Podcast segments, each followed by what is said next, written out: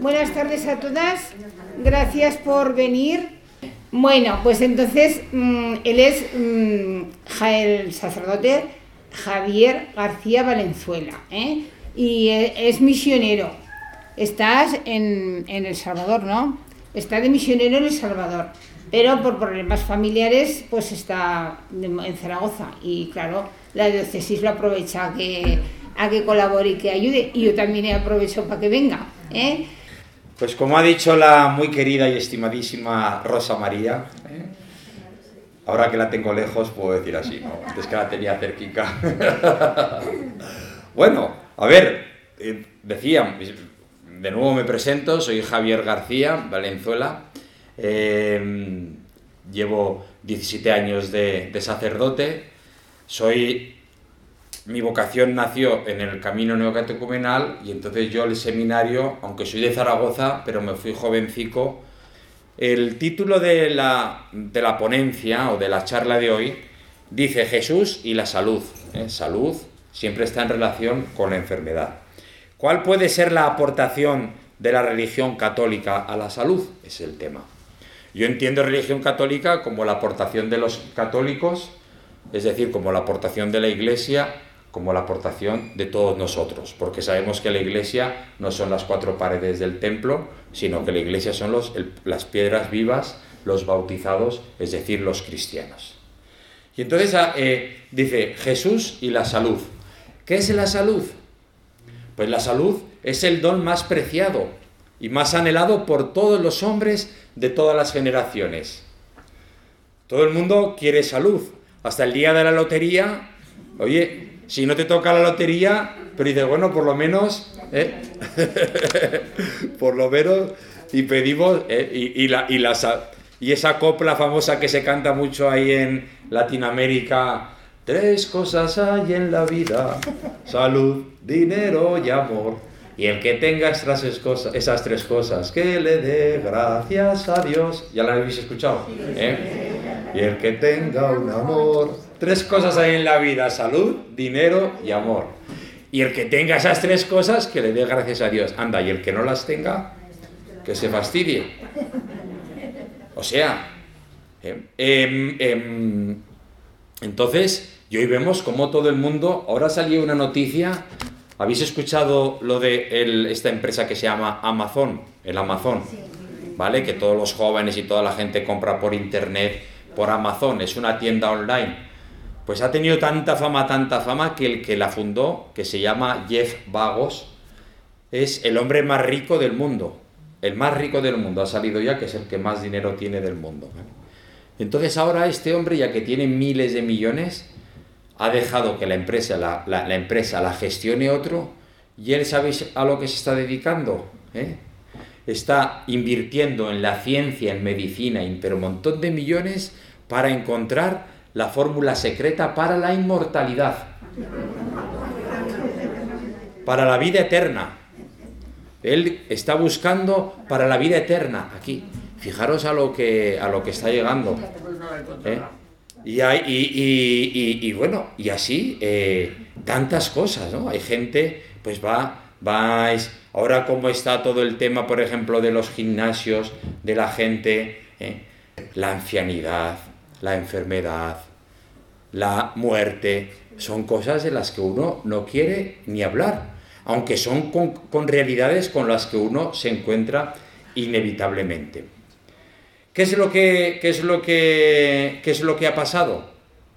¿Qué es lo que ha pasado? Pues que estamos en una sociedad, que la habéis escuchado muchas veces ese término, que se llama una sociedad secularizada, ¿vale? Secularizada significa, es una, es una sociedad donde ¿eh? Eh, antes Dios estaba presente en la sociedad, estaba presente.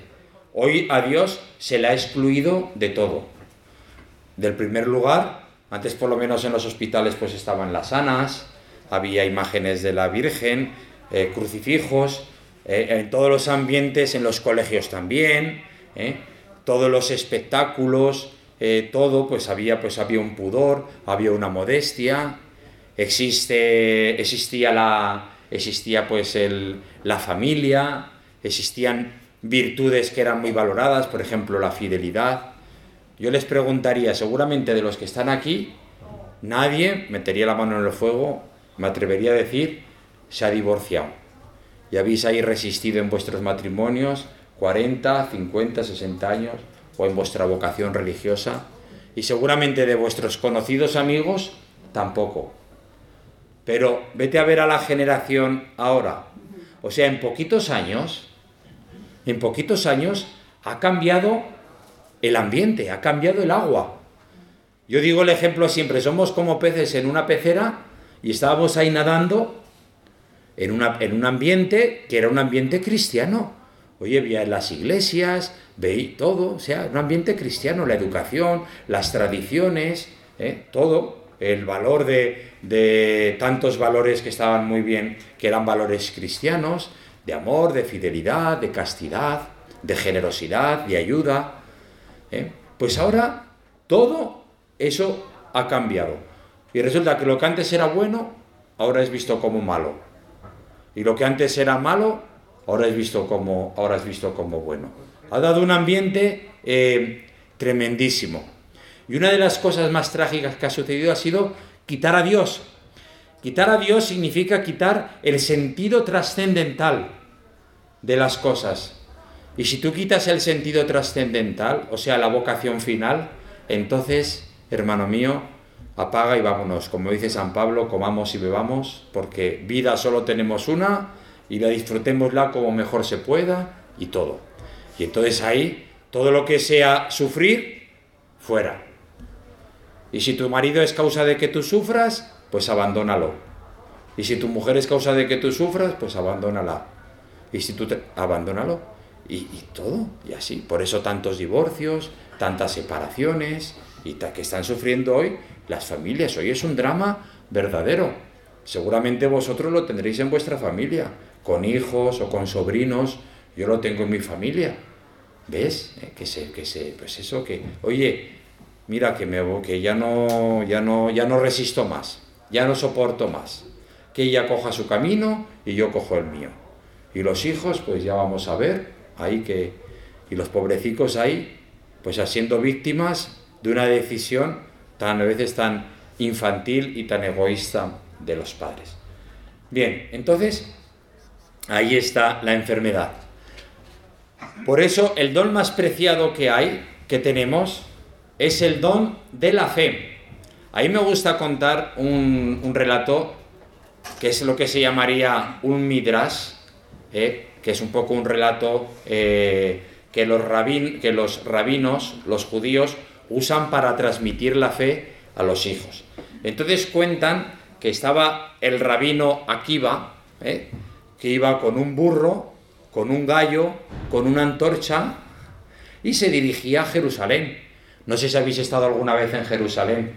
Si no habéis estado, os invito a estar. Pues era una ciudad amurallada, como que fuera Ávila, ¿verdad? O Daroca. ¿eh? Entonces, era una ciudad, una muralla, y había distintas puertas, la puerta hermosa, la puerta tal, la puerta de Damasco, ¿vale? Entonces entraba este rabino con el burro, con el gallo y con la antorcha, ya era tarde, casi noche, y buscaba entrar a la, ciudad para buscar Em, quien le hospedara. Y cuando llega le dicen, no, ya está cerrada la, ciudad y no puedes entrar. Y este rabino que llegaba ahí cansado, que llegaba, que llegaba fatigado y, tada, y todo, dice, todo eh, lo que Dios hace, lo hace bien. Todo lo que, lo que hace Dios es para bien. Y coge su burro, su gallo y su antorcha y se va. Y se va a buscar cobijo ahí, en una, en una hendidura, en una roca, y ahí se pone, se echa para dormir, pone, hace la, la, con la antorcha hace una hoguera y se busca ahí cobijo para dormir. De repente, de los matorrales, ¿eh? aparece un oso y se come el burro.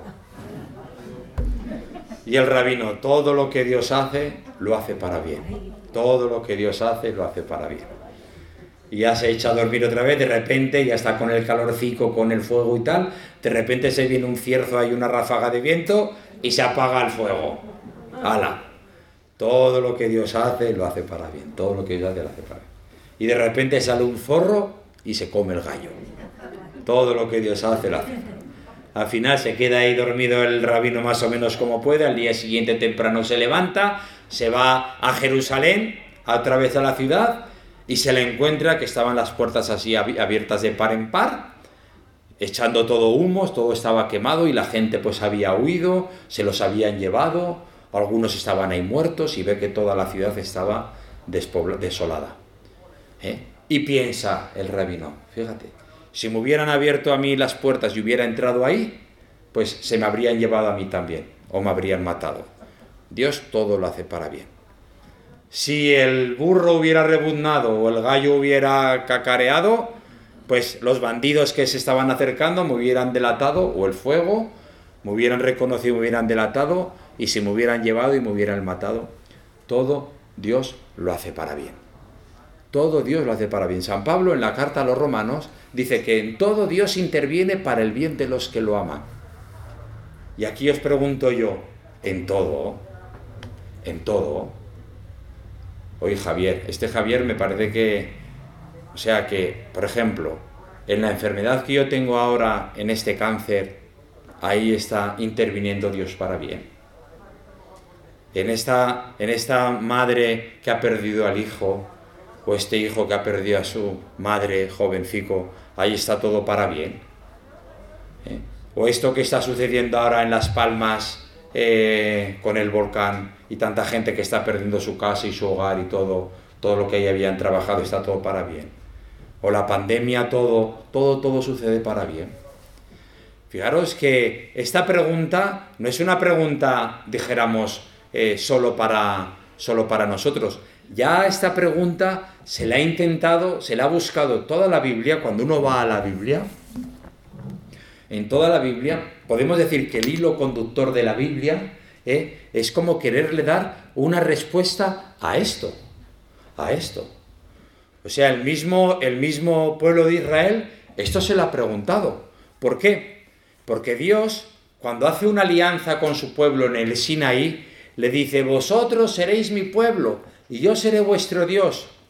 No tenéis que tener miedo, yo iré delante de vosotros, y nada os sucederá, ni vuestras sandalias se van a desgastar, y no os faltará nunca de nada.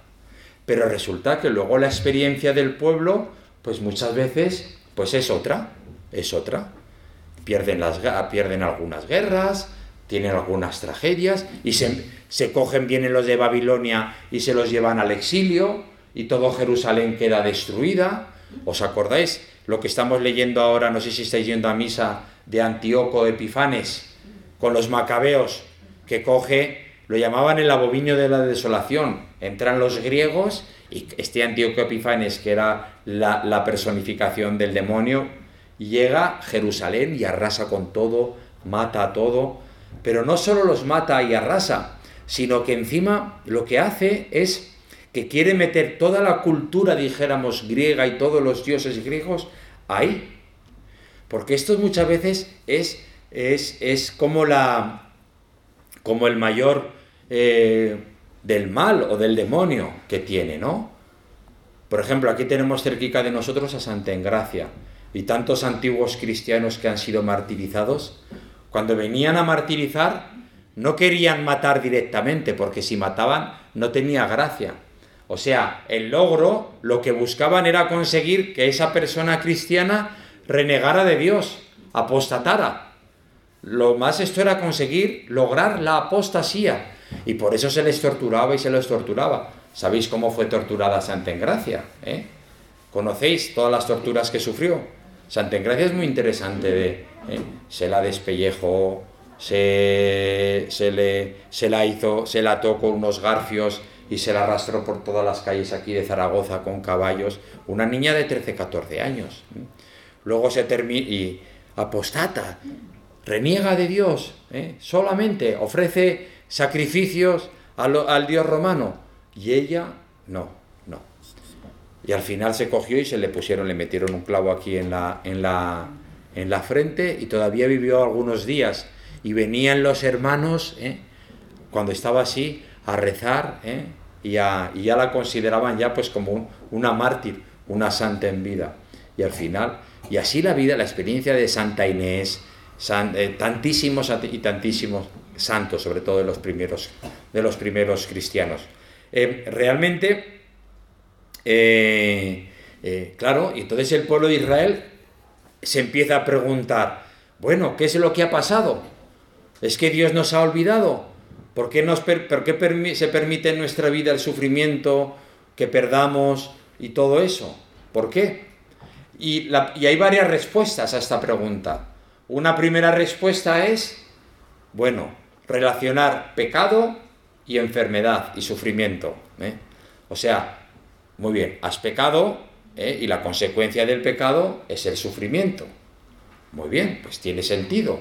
Pero, ¿y si aparece uno como Job que dice, pues si yo he sido, soy justo, hago lo que Dios quiere, rezo, ayudo, soy caritativo, imagínate también la desgracia, la desgracia que me está pasando. Entonces se llega como a otro nivel de interpretación del sentido de la enfermedad. ¿eh? En el que, en el que, en el que, al que llega, al que llega Job. ¿Os acordáis después de la experiencia de Job que Job llega a decir, antes te conocía de oídas y hoy te han visto mis ojos? Es decir, hoy he tenido una experiencia de que tú realmente existes, existes, estás ahí. Pero una experiencia, dijéramos, de que, de que de mi, de mi, en el fondo todavía faltaba un paso más, ¿no? Porque en el fondo siempre había la experiencia de que, bueno, sufro, sufro, sufro, pero al final ¿eh? tendré como una retribución o una recompensa, ¿no? Que aparece al final Job, que tiene más riquezas, más hijos, más tal, vale, ¿no? Al final llega todavía, pues, a otra, dijéramos, em, manifestación. Hay un relato también del Antiguo Testamento que a mí me gusta mucho, que es el de José, el hijo de Jacob, ¿eh? del Antiguo Testamento. ¿eh? Es muy bonita la, Sagrada Escritura. A veces nos hemos quedado de la Sagrada Escritura solo con los Evangelios y las cartas y los Hechos de los Apóstoles, como que es más sencillico. Y uno dice el Antiguo Testamento, bueno, eso son historias pasadas que no se entienden mucho, guerras y follones y tal, pero eh, las leemos en la misa. Ahora, por ejemplo, si estoy yendo a misa, se está leyendo todo el libro de los macabeos y es muy interesante. ¿eh? Poco a poco se va profundizando en el, misterio de la, en el, misterio de la revelación, que llegará claramente a su plenitud en el Nuevo Testamento, con la venida de Jesucristo. Pero no se puede entender el Nuevo Testamento sin el Antiguo Testamento. Como así no se puede entender el Antiguo Testamento ¿eh? si no es a la luz del Nuevo Testamento. Pero bueno, hay una figura en el Antiguo Testamento que es José, el hijo de Jacob. ¿Eh? José era el penúltimo de doce, de hermanos. ¿eh? Jacob había tenido eh, unos hijos con la primera mujer, con Raquel, y con Lía, y otros con Raquel. Este José, el pobrecico, pues tenía alguna revelación, algún sueño, interpretaba sueños, y los hermanos, no se sabe por qué, le tenían como rabia, como envidia. Les caía mal, a veces pasa eso, oye, que, que tú no haces nada, pero hay gente que le caes mal o que le molestas. Y bueno, entonces los hermanos hacen así una triquiñuela, dijéramos, para decidir matar y cargarse a su hermano José. Imaginaros hasta dónde te puede llegar lo de la envidia es tremenda, ¿eh? Yo, uno de los pecados de la lujuria, muchas veces se habla de la lujuria como cura, ¿no? De la lujuria, de la castidad, de tal, pero hay pecados también por ahí que jobar. Por ejemplo, un pecado tremendo que yo espero que me libre el Señor es el pecado de la envidia. Como tú empieces, dijéramos, a no valorar lo tuyo y a empezar a tener más en cuenta más en valor lo del otro y a envidiar al otro, porque piensas que al otro lo consideran más, o le tiene más en cuenta, o habla mejor, o es más no sé qué, o es más no sé cuántas, ¿eh? y sin darte cuenta se te empieza a meter como una rabia contra él. Bueno, ¿qué es lo que le pasó? Hasta el punto de quererlo, vamos a matarlo. Menos mal que uno de los hermanos, Rubén, entró un poquito en razón y dijo, no, no, no lo matemos, tirémoslo al pozo y ya que se lo lleven y lo cogen, lo tiran al pozo, y tal. Y se lo vienen unos mercaderes y se lo llevan a Egipto. En Egipto resulta que le pasa de todo. Está ahí trabajando ahí en una casa y la mujer del dueño se encapricha con él. Y se quiere, se lo quiere, se quiere acostar con él. Y hace de todo. Y este, se, y este José, jovencico, se mantiene fiel al Señor. Hasta que la mujer ya llega al momento que, que le dice, acuéstate conmigo. Y le dice el otro, no.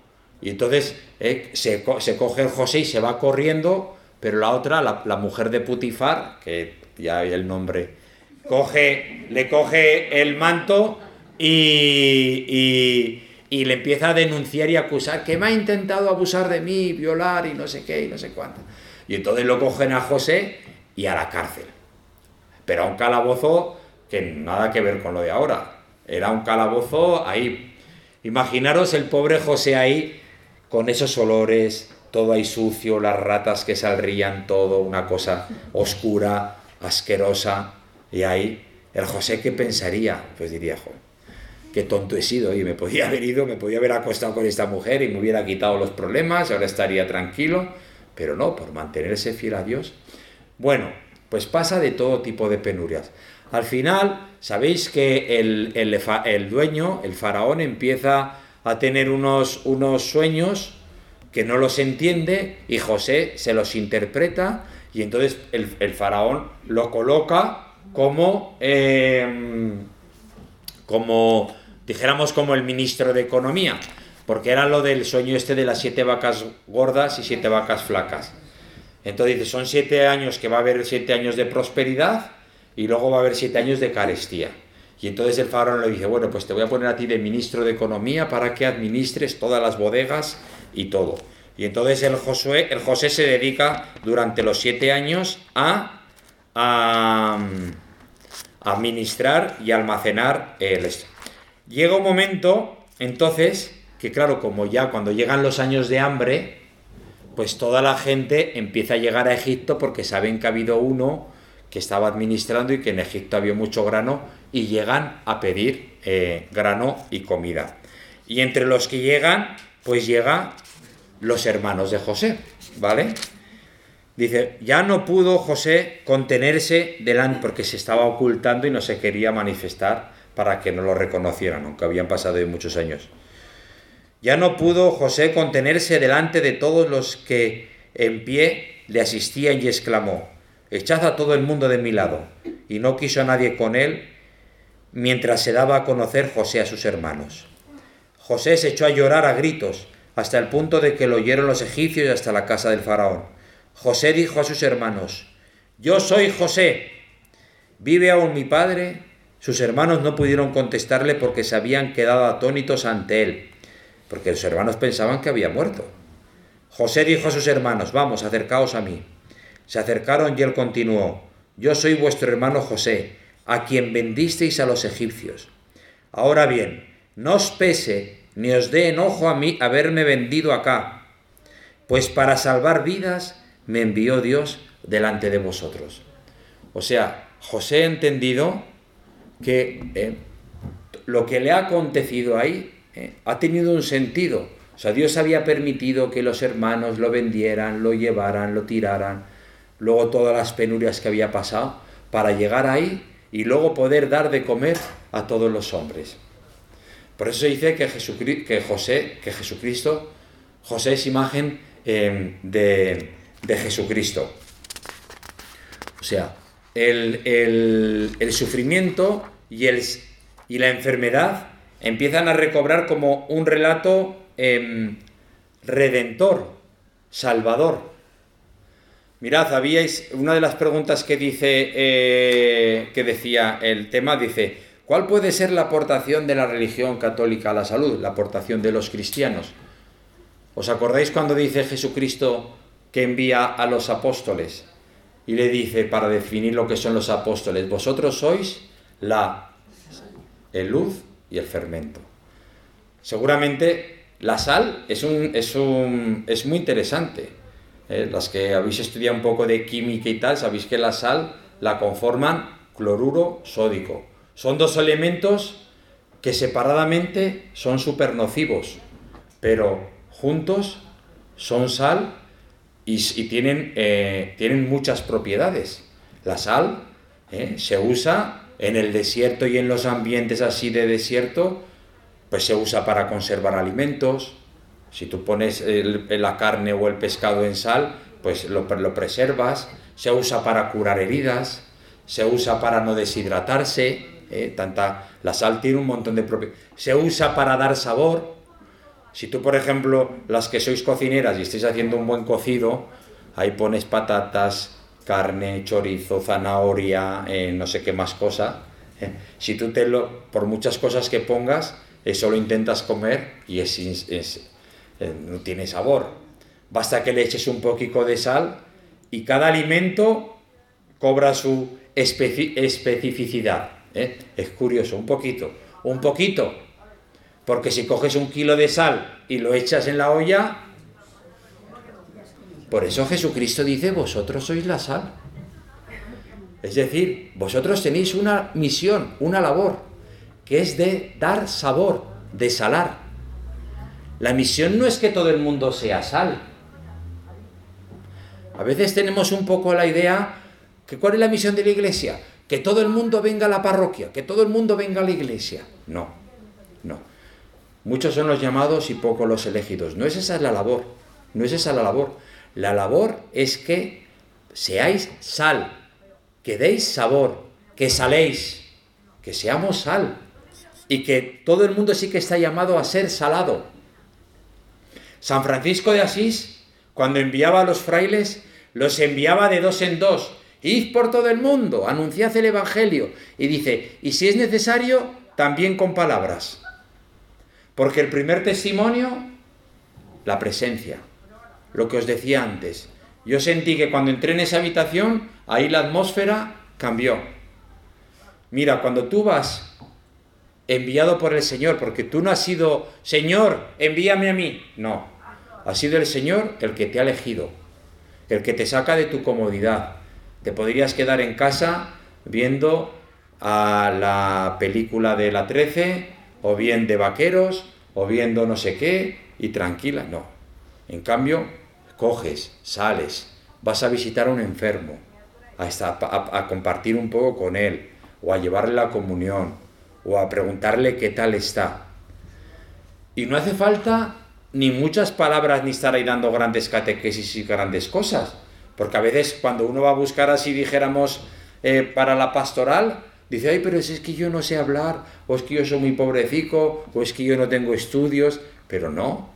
Lo importante es poner nuestra vida en las, como, como instrumentos del Señor. Es el Señor el que hace la obra. Es el Señor el que habla y el que se manifiesta a través de ti. No son tus manos, no son tus pies, no es tu boca. Son las manos, los pies y la boca de Jesús, de un modo sacramental. No sacramental en el sentido como el sacerdote, cuando consagra o cuando perdona, que es Jesús el que perdona y el, que consagra, pero sí en un sentido sacerdotal, por el sacerdocio que hemos recibido todos los cristianos por nuestro bautismo. Entonces, una misión muy importante, fijaros, ¿eh? el, ser sal. ¿Y la sal cómo da sabor? Cuando se diluye, ¿eh? cuando se desgasta. Cuando ¿eh? se va desgastando la sal y el cocido va cobrando eh, eh, sabor. Nos vamos desgastando, van fallándonos las fuerzas, la memoria, las cosas. Pero mientras nosotros perdemos la vida, el mundo la recibe. Vosotros sois la luz, con la luz pasa lo mismo. No todo el mundo está llamado a ser luz, pero todo el mundo está llamado a ser iluminado. O sea, imaginaros que, por ejemplo, aquí estemos en una habitación y esto estuviera apagado, Basta con que estén las lucecitas de, emergencia y ya más o menos conseguimos distinguir dónde hay sillas, más luz hay, pues mejor se verá. Pero si metiéramos aquí un foco de no sé cuántos vatios, pues nos quedaríamos ciegos. No estamos llamados, tal vez, por ejemplo, así os lo voy a decir claramente, tal vez tu hijo no va a entrar, no va a volver nunca a la iglesia porque somos libres, tal vez. Pero a través de ti, ¿eh? se puede encontrar con Jesucristo. Dios te salve María, llena eres de gracia, el Señor es contigo, bendita tú eres entre todas las mujeres y bendito es el fruto de tu vientre Jesús. Santa María, Madre de Dios, ruega por nosotros pecadores, ahora y en la hora de nuestra muerte. Y la bendición de Dios Todopoderoso, Padre, Hijo y Espíritu Santo, descienda sobre vosotros y os acompañe siempre. Amén.